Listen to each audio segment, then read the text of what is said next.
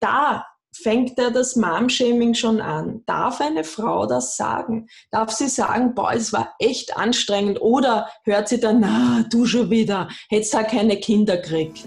Hallo und herzlich willkommen bei einer neuen Folge vom Feminist Podcast Free Your Mind. Du möchtest beruflich und privat auf die nächste Ebene kommen? Dann ist hier genau der richtige Raum für dich, um dich von deinem Geist frei zu machen und die Abkürzung zu deinen Zielen und Träumen zu nehmen. Ich wünsche dir viel Spaß mit der heutigen Folge. Hallo ihr Lieben und herzlich willkommen zu einem neuen Podcast-Interview vom Feminist Podcast Free Your Mind. Und heute geht es, glaube ich, mehr denn je darum, seinen Geist zu befreien, nämlich sein Geist von Mom-Shaming zu befreien. Ich habe die wundervolle Autorin, Fünffachmutter, Unternehmerin von dem Buch Stop Mom-Shaming hier im Interview. Die Katharina Pommer ist natürlich neben den ganzen äh, Dingen, dass sie Unternehmerin ist, wie gesagt, Autorin, Therapeutin, auch noch eine ganz liebe Freundin von mir. Von daher freue ich mich sehr, dass wir jetzt nach Ewigkeiten mal wieder Zeit haben, auch zu schnacken, so sehe ich das jetzt, über so ein super wichtiges wichtiges Thema, äh, wo ich ja jetzt äh, als Neumama auch mitreden kann. Von daher schön, dass wir uns heute hier zusammenfinden. Ich freue mich auch. Vielen Dank für die Einladung und jetzt habe ich meine Tassen Tee vergessen, Marina. Aber ich werde mal so tun, als ob, weil es passt ja gerade Nachmittagstee. Ne? Ja, genau. Ja, nachdem es jetzt auch schon wieder so kalt draußen ist und alles. Ne? Ja. Sehr schön. Katharina, du hast das Buch Stop Mom Shaming geschrieben. Mhm das ist ja schon im Titel steckt ja eigentlich gefühlt schon alles drinnen. Nichtsdestotrotz, vielleicht fangen wir mal damit an, wie bist du eigentlich dazu gekommen, so ein Titel ja, bzw. so ein Buch zu machen? Ja, vielleicht, vielleicht sage ich zuerst, was Mom-Shaming ist, weil viele, ähm, viele glauben, na, ich schäme mich nicht, beispielsweise Mutter zu sein. Mhm, ja. Und weil das so ein Anglizismus wieder ist. Ähm, Im letzten Endes kann man dazu Müttermobbing sagen. Mhm. Und äh, wie ich dazu gekommen bin, naja, es ist eine längere Geschichte. Man könnte schon ganz theatralisch sagen, fast ein Vierteljahrhundert hat sich die aufgebauscht. vor, vor knapp 22 Jahren habe ich erfahren, dass ich Mama werde zum ersten Mal. Und das war natürlich damals ungeplant und, und vor, vor der Matura, also vor in Österreich Matura, hier Abi, äh, total, äh, für andere total der Schock. Ich war die einzige gefühlt, die sich mega gefreut hat, meine Mama natürlich auch. Aber das Umfeld war total auf Mom-Shaming getrimmt. Ich habe gehört von meinem Matheprofessor damals, äh, eine Mama macht bei mir kein, keine Matura. Mhm. Ähm, er hat mir alle Steine in den Weg gelegt, die es so gegeben hat, auch Lehrerinnen tatsächlich, äh, Schülerinnen, Kolleginnen, äh, es war wirklich nicht einfach. Und ich habe damals schon gemerkt, mein, da, da wusste ich noch nicht, dieses Selbstvertrauen hatte ich einfach nicht. Und ich wusste nichts von Mom-Shaming. Und ich dachte, naja, jetzt habe ich was falsch gemacht. Ne? Diese, dieser, dieser erste Gedanke, den viele Frauen einfach in, in der Regel bei ganz vielen Themen haben, oh, was habe ich falsch gemacht? Mhm. Und ähm, damals habe ich irgendwie echt lange gebraucht, um so meinen Selbstwert aufzubauen und, und auch nach außen zu zeigen, hey, ich bin Mama und ich bin stolz drauf. Es gab sogar Eltern, musst du dir vorstellen, die haben ihren Kindern verboten, mit mir Kontakt zu haben, als ob das eine ansteckende Krankheit ist. Ich habe gehört, man ist zu dumm zum Verhüten, dein Leben ist vorbei, du wirst als Putzfrau enden. Das ist so ein ganz, ähm, eigentlich das freudvollste Ereignis im Leben eines Menschen, das ich dann Gott sei Dank noch viermal erleben durfte. Äh, und das war aber in so einem dunklen Licht gerückt, äh, dass mich das echt lang beschäftigt hat. Und dann bei meiner fünften Tochter hatten wir die Diagnose Down-Syndrom in der Schwangerschaft. Das war jetzt noch eigentlich die harmlosere, unter Anführungsstrichen, Diagnose, weil wir vorher Trisomie 13 und 18 hatten. Und dann gab es natürlich auch Stimme, anonyme Mails oder Nachrichten, die kamen, wie kann man nur so eine Rabenmutter sein? Man hat schon vier gesunde Kinder, muss dann nochmal schwanger sein und setzt ein behindertes Kind in die Welt. Und das war für mich so ein Punkt, wo ich dann gesagt habe, okay, das ist emotionales Mom-Shaming, das ist Mobbing, das geht an die Existenz, an die Substanz des Kindes, der Frau, der ganzen Familie. Das ist absolut grenzüberschreitend und das darf nicht sein. Und dann habe ich angefangen, das Buch zu schreiben. Dazwischen hatte ich natürlich auch noch, also es gibt wirklich du kannst es gar nicht vorstellen, wie unfassbar viele Mütter äh, gemamschämt werden, nicht nur für die Tatsache, oh, jetzt impfst du, impfst du nicht, stillst du, stillst du nicht, hast einen Kaiserschnitt gehabt, nein, ich habe Hausgeburt. Das sind so diese, diese Themen, die viele, wo viele sagen, na, stecke ich weg.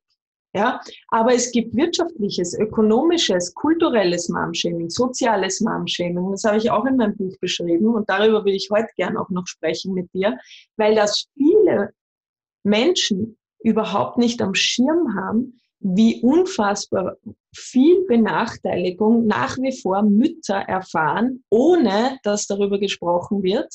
Es ist nach wie vor ein Tabuthema und dem bin ich auf die Schliche gegangen. In meinem Buch, wenn ich es mal kurz in die Kamera halte. Ja, klar.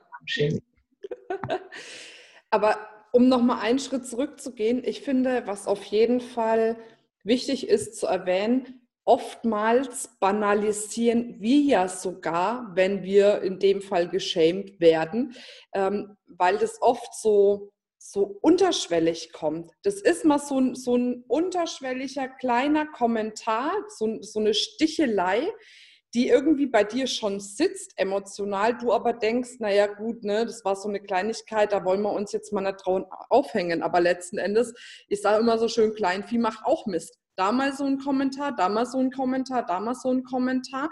Jedes Mal nimmt man sich das irgendwie ne, zu Herzen auch. Und dann staut sich es irgendwann und dann wird es riesengroß. Dann fängt man vielleicht an, selber dran zu zweifeln. Ist es richtig, ist es nicht richtig? Ich meine, ich brauche gar nicht anzufangen mit schlechtem Gewissen, was man ja auch permanent irgendwie als Mutter hat, äh, gerade wenn man berufstätig ist oder auch noch sich selber verwirklichen möchte äh, und so weiter und so fort. Ne? Und ich glaube, da geht es ja schon los dass es gar nicht die großen Dinge sein müssen, sondern oft wirklich nur kleine, hier mal was Kleines, da mal was Kleines, da mal was Kleines und bam, wird es irgendwann riesengroß. Ne? Ja, also das ist, das ist ja das ganz, ganz Unbedarfte, ja. Wenn man zum Beispiel sagt, Ma, was hat denn dein Sohn für eine Hose an, der Arme? Ne? Mhm. Also so sagt halt jemand neben, nebenbei und du denkst dir irgendwie als Mama, weil das Kind ist ja das die Achillesferse, wenn wir ehrlich sind. Wir können noch so erfolgreich, tough und selbstbewusst im Job sein. Sobald wir Mama sind und es um unser Liebstes geht, nämlich das Kind, da ist die eigene Verletzlichkeit, die, die eigenen Wunden, die, ähm, die Unzulänglichkeit, die wird einem einfach so bewusst, weil du natürlich als Mama, als gesunde Mama, ich spreche jetzt von gesunden Müttern, das Beste für dein Baby willst. Du willst, dass es ihm gut geht, besser noch als dir. Du willst, dass es strahlt, dass es glücklich ist. Dann hast du wahnsinnig viele Erwartungshaltungen an dich, weil du denkst, ich muss dafür sorgen, ich bin die Ressource für das Glück dieses Kindes. Dann kriegst du vielleicht ein Baby, das total viel weint, ja, und machst dir als Mama natürlich wahnsinnig viel Schuldgefühle, schlechtes Gewissen, denkst drüber nach, ich bin eine mega Versagerin, aber gleichzeitig warst du im Job du Top-Managerin, ja. Mhm. Aber dieses kleine Zwerge kriegst du nicht beruhigt, aber die 150 Mitarbeiter schon. Mhm. Ähm, und da ist so ein, so ein Riesendruck natürlich, wenn du in den Supermarkt gehst, das kleine schreit und dann steht jemand, na, kann ich Ihnen helfen? Oh, das weint aber. Hat es einen Hunger? Muss es gewickelt werden? Und du denkst, verdammt, ich weiß, ich habe alles schon durch. Bitte rette mich aus der Situation. Ne? Und das sind so ganz, ganz natürliche, normale Gedanken auch, die man haben darf und auch haben soll. Also jetzt bin ich auch Bindungs- und Traumatherapeutin, auch spezialisiert jetzt auf Kinder. Und da ist es extrem wichtig, den Müttern auch zu sagen, es ist so verantwortungsbewusst, wenn du spürst, mein, das ist mir jetzt gerade zu viel, ich brauche Hilfe. Und das ist aber so eine Riesenhürde weil, äh, um Hilfe zu bitten, weil gerade von Müttern die gesellschaftliche Erwartung unfassbar, unfassbar hoch ist. Nur weil du jetzt Frau bist und Mutter geworden bist, ist die Annahme, na, du kennst dich eh aus. Mhm. Ja, also du musst ja alles wissen. Man hat gerade noch mal das Zeitfenster, kurz nach der Geburt, die paar Tage in der Klinik oder zu Hause die Hebamme zu fragen. Aber dann sollte man wie durch ein Wunder der Evolution alles wissen. Und diese Erwartungshaltung macht natürlich um mir selber Druck. Also es gibt ja auch inneres Mom-Shaming, mhm. wo wir auch Schuldgefühle uns selbst gegenüber haben, wo wir uns selbst Druck machen, eine Perfektionsmaske aufsetzen, wo wir einen riesen Frust kriegen, wenn wir den 15. Instagrammer in der Story sehen, mit der Blogger, der total perfekt inszeniert dasteht mit den wunderbar süßesten Kindern, die es überhaupt gibt und die scheinbar auch die bravsten aller Zeiten sind. Und wir sitzen dann vielleicht, ja, ich meine, ich kenne das von mir, sitzen in Joggingsose da, war schon drei Tage nicht duschen, weil einfach das Baby gerade total an dir hängt oder weil tausend andere Sachen zu tun sind. Und dann, dann fühlst du dich einfach wirklich wie der Letzte, weiß ich nicht was, machst zu, bist deprimiert und denkst dir, ne, das, das, das ist es jetzt. Also es ist auch so eine inszenierte Welt, gerade durch mhm. Social Media ähm, durch Dr. Google, ja, wo wir unfassbar viele Möglichkeiten als Mama haben, das Richtige oder das Falsche zu machen und tausend Meinungen haben. Das gab es früher nicht. Als ich Mama wurde von meiner großen Tochter, konnte ich meine Mutter fragen, ich konnte Freundinnen fragen, mein, mein Freundeskreis war vielleicht beschränkt auf mein Umfeld 20, 30 Leute, wie es halt vor 20 Jahren war. Mhm. Jetzt stellst du eine Frage in so einem verdammten Mütterblog, ja, oder auch in einer Müttergruppe auf Facebook und du bekommst und natürlich auch tolle Antworten. Und es ist wunderbar, dass es das gibt, aber es gibt auch Shitstorm, es gibt mhm. Hater-Kommentare, es gibt wahnsinnig übergriffige Kommentare, wo nicht feinfühlig und empathisch reagiert wird, sondern in, in gleich geschrieben wird. Ich habe das auch in meinem Buch erwähnt äh, was, du, äh, dir sollte man das Kind wegnehmen, du impfst oder du impfst nicht. Oh mein Gott, wie kannst du nur nicht stillen? Warum gibst du dem armen Kind das Fläschchen? Ja, also es gibt so, so übergriffige Kommentare, die man, wie du auch richtig gesagt hast, am Anfang steckt man es weg. Aber lass das Kind mal sechs, sieben, acht werden. Lass es mal aus der Schule schlechte Noten heimbringen. Und lass mal dir anhören, ah, jetzt hat schon die dritte schlechte Note am Elternabend dritte schlechte Note in Englisch. Du, du arbeitest zu viel, solltest da vielleicht ein bisschen mehr Zeit für dein Kind nehmen. Und dann, und wenn man Kinder hat, dann ist es halt so, dass man verzichtet. Ist ja was Normales. Ja. Ich meine, das ist etwas, wo, wo gleichgesetzt wird, du als Mutter musst automatisch Verzicht üben.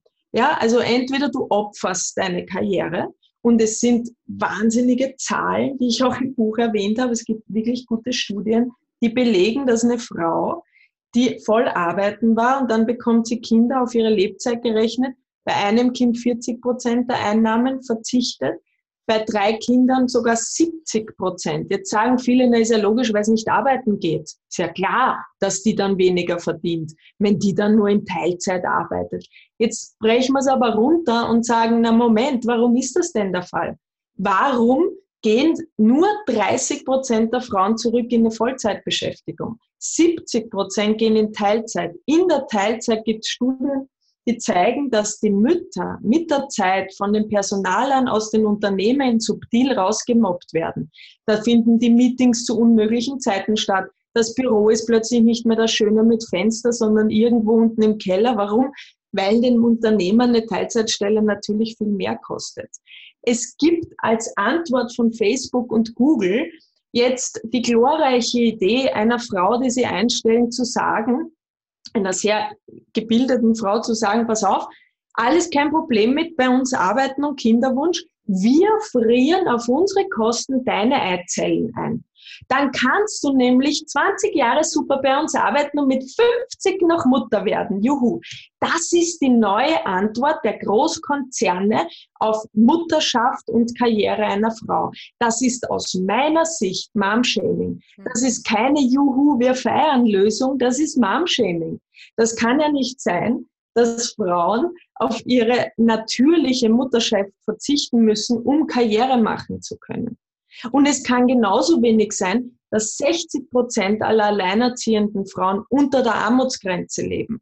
Dass der Großteil der Frauen, die zu Hause sind, sich anhören müssen, na, du bist nur zu Hause, liegst dem Mann oder dem Staat auf der Tasche, na, dir ist sicher viel Fahrt, langweilig daheim. Oder dass Frauen, die sich für die Arbeit entscheiden, als Rabenmütter betitelt werden. Das sind alles Missstände in der Gesellschaft, über die man sprechen sollte. Und es geht ja noch weiter, Marina, wenn man Lust hat darauf, ja, sich in dieses Thema noch mehr einzuarbeiten. Es gibt noch weitaus mehr Mom-Shaming. Das hat nicht nur mit unnötigen kritischen Kommentaren zu tun, wo man sagt, mein Gott, sei jetzt nicht so dünnhäutig, jetzt steck's halt weg. Auch das ist natürlich Mom-Shaming, ja. Ähm, sondern eben auch mit wirtschaftlichen Benachteiligungen. Frag mal eine Mama, vielleicht hört eine zu aus München, die alleinerziehend ist, zwei Kinder hat und sich nur eine kleine Dachgeschosswohnung ohne Balkon und Garten leisten kann, die dann auch, oh wie wunderbar, Homeoffice während Corona machen konnte, Lockdown, wo alle Kinder zu Hause waren, wo sie keine anderen finanziellen Supports bekommen hat, die Kita weiterzahlen musste, ja, mit den Kindern nicht rausgehen konnte und ihre Konferenzen über das angenehme Homeoffice machen musste. Mhm. Das sind, das sind Zustände, wo nach wie vor sind über 70 Prozent der Mütter während Corona zu Hause geblieben, äh, mussten teilweise kündigen, weil sie es nicht geschafft haben. Logischerweise, ja, weil eine Zwei- und Vierjährige kannst nicht einfach sagen, du, die Mami muss jetzt drei Stunden eine Konferenz machen. Mhm. Ja, und ähm, ich hoffe, ich wünsche mir, dass diese Corona-Zeit eine Sensibilität dafür geschaffen hat, weltweit, dass diese romantisierte Vorstellung von bist ja nur zu Hause, endlich mal die ganze Welt gespürt hat, dass das nicht so romantisch ist, mhm. dass das wahnsinnig anstrengend ist, ja, fürs Herz, für die Seele, für den Kopf, für den Verstand, für den Körper, dieses, dieser Mutter-Lockdown, in dem sich viele Mütter befinden. Natürlich gleich auch nach der Geburt. Da kannst nicht ins Theater mit dem Baby gehen, in die Disco, in die Bar, um zehn am Abend dich mit Freunden treffen. Und das wird alles als, na, ist ja normal, du hast ja die Mutterschaft gewählt, abgestempelt. Mhm. Ich, mein Appell in diesem Buch ist eben, dass Frauen sagen dürfen, ohne ein unverschämtes Kommentar zu bekommen, boah, ist das echt anstrengend. Die ganze Welt darf jetzt sagen, boah, ist das anstrengend. Mütter erleben das seit Jahrhunderten. Ja, und wehe eine Frau sagt, boah, ist das anstrengend, dann hört sie, hast ja Kinder gewollt. Na, liebst du deine Kinder nicht? Na, Mutterschaft bedeutet Verzicht. Na, hättest halt keine Kinder bekommen. Was ist das? Also sowas, da werde ich so emotional, weil das das stauen so viele Frauen einfach schon über viele Jahre auf und es ist nicht leichter geworden. Wir sind emanzipiert, ja, aber noch immer haben wir den Spagat zwischen zu Hause äh, bist ja nur die Herdmama, die nichts leistet, nichts zählt. Na, vielleicht machst du mal einen Nähkurs oder besuchst ein paar Seminare, dann kannst du dich ein bisschen selber verwirklichen. Zeitgleich musst du aber noch deinen Mann fragen, oh Schatzi, die Ausbildung kostet 3000 Euro, die würde ich so gern machen. Können, kann ich's machen? Als wenn wir unmündige kleine Kinder wären. Dabei sind wir Frauen, die ausgebildet sind, zu Hause einfach bei den Kindern sind, ja, weil wir uns dafür natürlich entschieden haben. Aber gleichzeitig haben wir uns ja noch dazu entschieden, Frau zu bleiben. Mhm. Und äh, das sind alles so Dinge, wo ich sage, bitte lasst uns das nicht länger tabuisiert unter den Teppich kehren, sondern lasst uns das auf den Tisch legen. Und es kann auch nicht sein, dass eine Frau als Rabenmutter betitelt wird, weil sie sich entscheidet, Karriere zu machen. Ich habe in meinem Buch auch über den Missstand aufgeklärt oder diesen falschen Glaubenssatz, dass Väter die schlechteren Elternteile sind und nur die Mutter das hinkriegt. Also es findet ja auch mhm. Dad-Shaming statt, Stichwort Familiengericht, mhm. wo automatisiert noch über 90 Prozent der Mütter das Kind zugesprochen wird und viele Mütter auch sich gar nicht trauen zu sagen, naja, eigentlich wäre es beim Papa besser aufgehoben, weil das auch so ein Druck ist, so eine Erwartung ist. Und da ähm, steht drinnen in meinem Buch, gibt es Studien, die eindeutig belegen, dass ein Papa genauso gut wie eine Mama fürs Baby sorgen kann. Logisch, homosexuelle Paare ja, wissen mhm. wir auch, dass die genauso gut äh, fürs Kind sorgen können wie jetzt eine Frau oder eine Mutter. Das ist auch biochemisch alles belegt. Das hat nämlich das sich kümmern viel mit Biochemie zu tun und nicht mit Geschlecht. Mhm. Definitiv, das kann ich nur bestätigen. Weil wir haben ja auch ein anderes Rollenmodell bei uns gewählt zu Hause. Ne? Der Kleine, der Phil ist ja jetzt auch fünf Monate alt und der Robert macht ja die Elternzeit jetzt, dass ich auch weiter arbeiten kann. Klar ist auch schön, dass ich äh, das Büro unten im Haus drin habe und sowas, ne? dass man es öfter auch mal hochgehen kann oder wie auch immer. Aber nichtsdestotrotz ähm, ja, ist es ja auch eine Entscheidung, die ich aber, und da würde ich kurz noch reingehen wollen, weil ich weiß, es hören ganz viele zu, jetzt auch, die selbstständig sind oder zumindest Teilzeit selbstständig. Ähm, viel von dem, wie man es als Frau schafft, ähm, noch berufstätig zu sein, wenn man ein Kind gekriegt hat, liegt auch einfach an der Vorbereitung.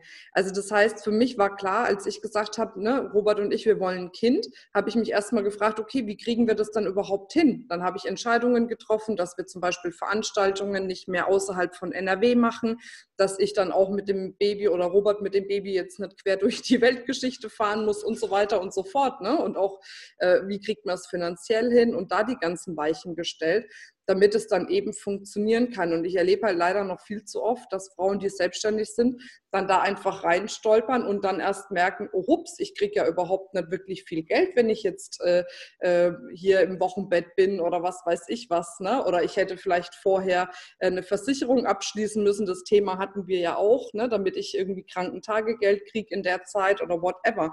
Ne? Und ich glaube, wenn man gut vorbereitet ist, dann schafft man das als selbstständige Frau auch.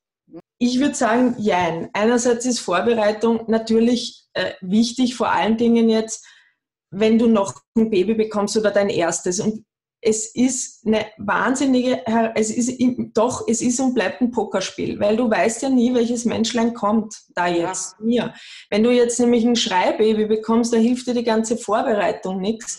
Da musst du, da bist du ausgenockt, da bist du rund um die Uhr voll im Einsatz, ja. Und wenn du vielleicht auch feststellst, naja, es war toll im Plan mit Papa und so, aber Papa hat vielleicht gerade doch andere Themen oder kommt doch nicht so gut klar oder Baby ist ein totales Mamakind, ja, und hängt rund um die Uhr am Busen beispielsweise und du kriegst es überhaupt nicht mal zehn Minuten geregelt duschen oder aufs Klo zu gehen, dann sind diese ganzen Pläne einfach mal weg. Und das kann auch wahnsinnig frustrieren. Ich in der Praxis habe viele Frauen, die, die wahnsinnig gut sind im Pläne schmieden, im Vorbereiten, aber dann katastrophal zusammenbrechen unterm Leben selber, weil das Leben selber einfach oft unvorbereitet ist und gerade mit Kind und gerade wenn du mehrere Kinder hast. Es kann sein, dass eine Mama sagt, oh, beim ersten, ich habe es total gut geschafft ähm, und dann bekommt sie das zweite Kind und das zweite ist total anders und das, das, das, der Alltag ist komplett anders und sie sagt, oh mein Gott, ich weiß gar nicht, wie ich das jetzt handeln soll. Und ich glaube, ähm, dass dass wir so einen inneren Raum auch noch für Flexibilität und für Individualität bewahren uns müssen und einfach auch diese Grundeinstellung, die hat mir in den 20 Jahren und fünf Kinder und ich habe jetzt zwei Unternehmen aufgebaut und immer, immer gearbeitet. Was, aber ich habe auch meine Kinder immer äh, bis dreieinhalb, vier selber betreut, muss ich auch dazu sagen. Ähm, und ich habe einfach mich entschieden, viel nachts zu arbeiten. Und das war nicht immer für mich gesundheitlich das Gesündeste. Ja? Mich hat es dann gesundheitlich echt oft ähm, äh, zerbröselt, sagt man so in Österreich. Ähm, aber nichtsdestotrotz würde ich es rückblickend immer wieder so machen. Also ich hätte weder auf meine Kinder noch auf die Karriere verzichten wollen und habe geschaut, okay, wie kriege ich den Spagat hin? Und was ich aber gelernt habe und seitdem bin ich auch super gesund, ja, ist, dass, dass du wirklich eine Fähigkeit in dir geboren werden lassen musst mit dem Kind, dass du nicht alles, nicht mehr alles nach Plan verlaufen kann. Also das, das wird einfach, es wird einen Punkt geben und diese Hürden wird es geben. Im Babyalter klappt es vielleicht noch, dass du es überall mitnimmst, aber dann fängt das Kind zu laufen an, ja, zu die Welt zu entdecken und dann, dann wird es auch natürlich, redet viel, ja, und, und dann musst du nochmal neu denken. Äh, dann hat es vielleicht eine Phase, wo es wirklich mal an der Mama hängt und du musst halt deine Termine absagen. Und, und ich hatte, ich meine, mir ist es jetzt passiert, die, die Kleine hat auf mir geschlafen und kein, keine Chance, dass ich sie da jetzt kurz mal von mir runterlegen hätte können, weil sie eben gerade die Phase hatte. Mhm. Mama, ganz, ganz eng. Und ich hatte einen Fernsehtermin, ein Fernsehinterview in, in meinem Office, waren nur zehn Meter. Und dann gehe ich da rein, als ich sie endlich übergeben habe, war komplett ungeschminkt. Ja? Also ich habe ausgeschaut. war, ich muss, ich habe so gelacht, weil ich, weil ich ihr das erzählt habe und sie hat gesagt, na, ich, ich, wir nehmen uns noch kurz zwei Minuten. Und wenn ich aber so festhalte an diesem, es muss alles so sein und ich muss auch noch pünktlich sein und ich muss auch immer noch diese voll äh, professionelle Frau sein, die immer, immer alles weiß und, und immer pünktlich ist. Ich kann professionell sein, auch wenn ich sage, eh mein Gott, das hat jetzt nicht geklappt, ich, ich bin Mama. Und natürlich ist es auch nervig, sagen mir viele, wenn Frauen dann immer sich aus, auf der Mama-Rolle ausruhen und sagen, Ma, ich bin Mama, na weißt du. Und dann wird nur mehr über den Windelinhalt gesprochen und es wird nur noch ständig die Kita angerufen, ist ja alles okay mit meinem Schatz. Also da auch so eine gesunde Balance, aber da wächst man hinein. Und ich würde mir so wünschen, dass es wieder diesen Raum gibt, der einfach auch Zeit und Erfahrung vor allen Dingen braucht, die wir als Mama machen, jetzt ist mein Vorteil, dass ich schon über 20 Jahre Erfahrung habe. Aber ich weiß, viele gleichaltrige Frauen, die zum ersten Mal Mama werden, haben diese Erfahrung nicht und setzen sich unter Druck und schenken sich, wir leben in so einer schnelllebigen Zeit, wo man wirklich glaubt, na, das muss jetzt funktionieren und das Kind ist der beste Erder, den man haben kann. Ja, das, das bringt uns so am Boden zurück, weil wir merken, na, es geht heute halt es, es, es geht halt nicht. Ich wollte ein tolles Meeting, aber mein Kind hat heute drei Backenzähne auf einmal bekommen. Äh, und ich habe die ganze Nacht nicht geschlafen. Ich bin heute halt nicht so ganz da. Mhm. Und das auch lernen zu sagen. Und da fängt ja das Mom-Shaming schon an. Darf eine Frau das sagen? Darf sie sagen, boah, es war echt anstrengend? Oder hört sie dann, na, du schon wieder, hättest da keine Kinder kriegt? Ne? Mhm. Oder kann es nicht einfach dem Mann geben? Na, also das sind so, so Kommentare, die niemand braucht. Und, und ich glaube einfach, dass es da gesellschaftlich auch in Unternehmen wichtig wäre, da wirklich den Frauen noch deutlich mehr den Rücken zu stärken. Und ich bin sicher, dass auch ein Mann, der die Elternzeit wählt, der wird dann noch, oh, toller Mann, wow, du bist in Elternzeit, wow, ist das super, wow, du hilfst deiner Frau. Wo ich mir denke, boah, das hätte ich gerne mal gehört, wow, du bist Mama, Wahnsinn, was du, also du wickelst sogar, ist ja unglaublich. Und du stehst in der Nacht auf. Also, da denke ich mir auch, naja, hallo, wir sind doch jetzt in der Gleichberechtigung, na logisch, dass der Papa wickelt und, und die Mama auch und beide vielleicht. Also ich stand da manchmal daneben, habe gesagt, ja, und ich ich, hallo, was ist jetzt mit mir?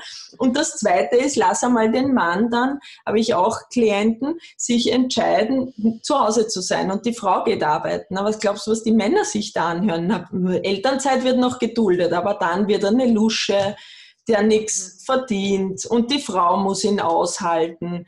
Also das ist genauso Dead-Shaming, ja wie, wie auch umgekehrt. Ja, die Frau muss auch einen Beitrag leisten, wird so erwartet.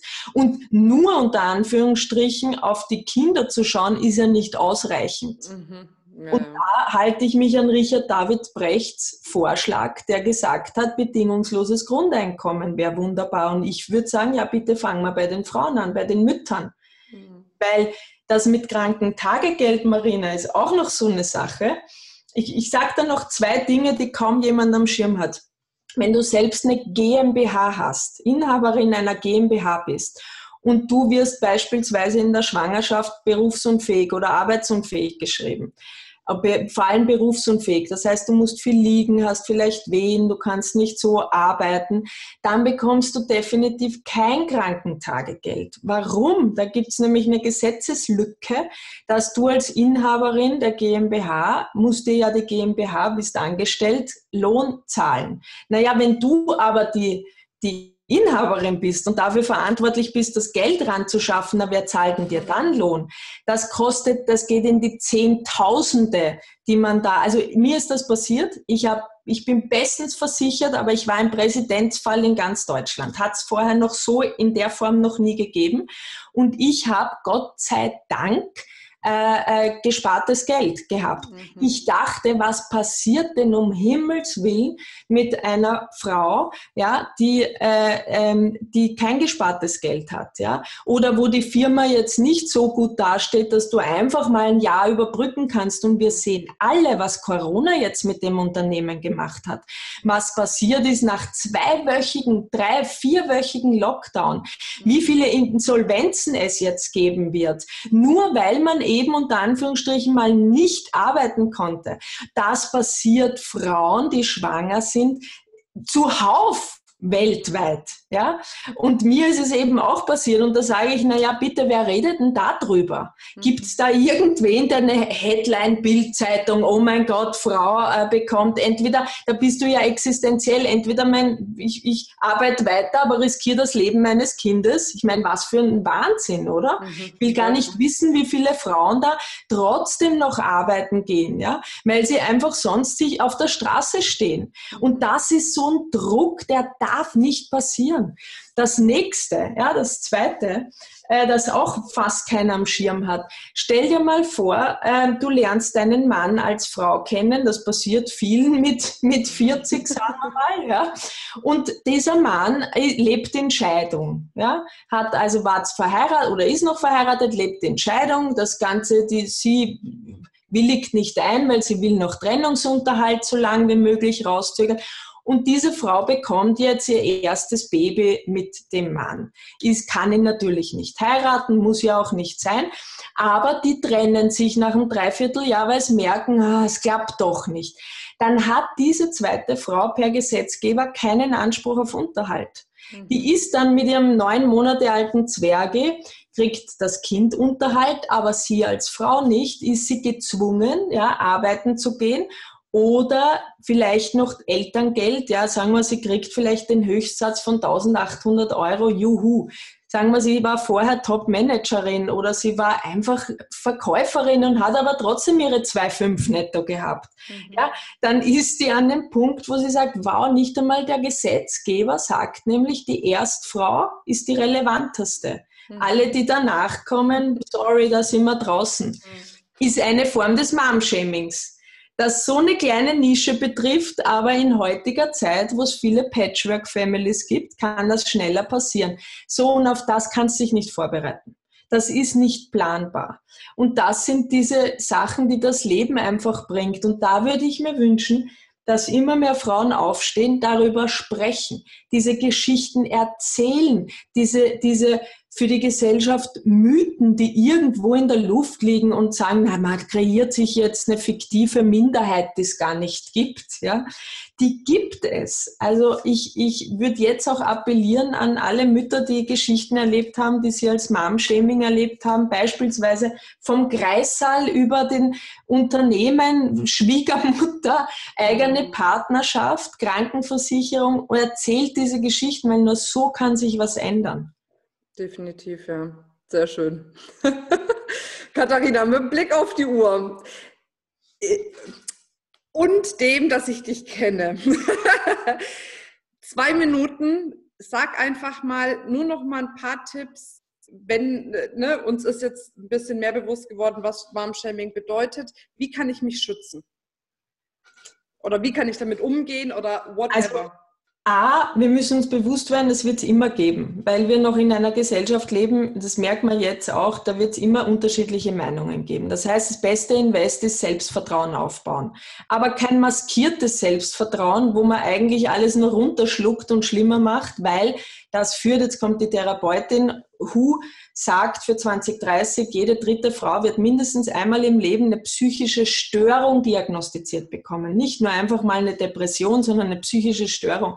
Und das alles führt natürlich dazu, dass wir immer mehr aufstauen, nicht drüber sprechen. Und das ist der Punkt zwei. Selbstvertrauen aufbauen, aber eben nicht maskiertes, sondern gleichzeitig, ich suche mir Hilfe. Ich spreche drüber. Ich mache meinen Mund auf und erzähle diese Geschichten. Ich sag, hey, mir geht's nicht gut. Und drittens, ich suche mir ein Umfeld, das mich nicht unter den Teppich kehrt, das meine Gefühle ernst nimmt. Das sagt, Ma, das tut mir leid. Wie kann ich dir helfen? Und das dass wir auch in einer Gesellschaft leben, wenn wir eine Mama sehen, wo der Zweijährige an der Supermarktkasse am Boden liegt, schreit, weil das zweite Überraschung sein will, der Vierjährige stürmt zur Tür und sagt, Mama, ich gehe schon mal ins Auto, ja, über den Parkplatz und die Mutter, oh mein Gott, was mache ich? Dass man dann nicht Augen rollt und sagt, Ma, haben sie ihre Kinder nicht im Griff, können sie die nicht besser erziehen, haben sie keinen Mann, sondern dass man sagt, hey, passen Sie auf, rennen Sie ihm schnell nach, holen Sie das Kind,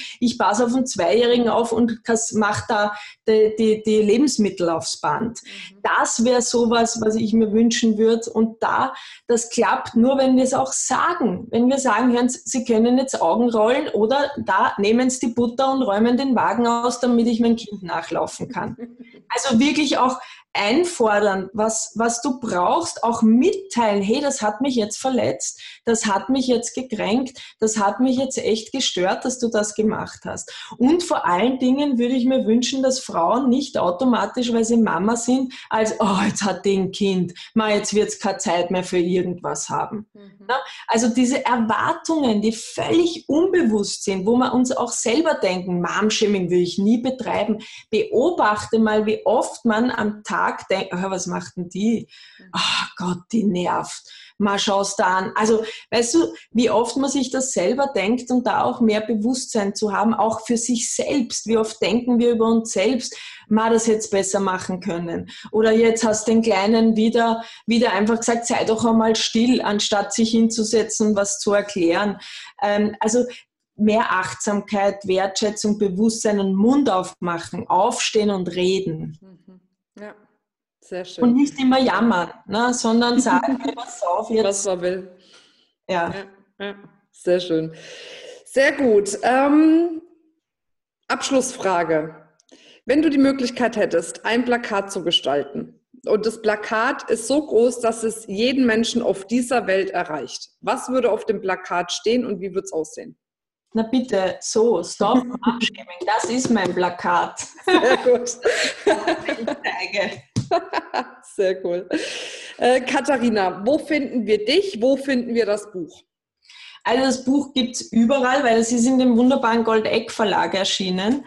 Ähm, und das findest du auf Amazon. Da freue ich mich natürlich, wenn du mir eine Rezession schreibst. Aber um den Buchladen und den Buchhandel zu stärken, in ausnahmslos jedem Buchhandel, Deutschland, Österreich, Schweiz, gibt es das Buch. Es gibt es auch als Kindle-Version zu lesen äh, und ich hoffe auch bald als Hörbuch und dann kann man sich auch anhören. Man findet mich unter stopmomshaming.com haben wir auch eine kostenlose Plattform für Frauen mit Meditationen, mit Büchern, mit Workbooks, alles Mögliche, was Frauen so für sich Mütter brauchen als Stärkung und Mindshift, mein Podcast, wo ich auch viele Mamas interviewt habe jetzt zum Thema Momshaming. Sehr cool. Also verlinken wir auf jeden Fall alles in den Show Notes. Schaut da definitiv vorbei, es lohnt sich.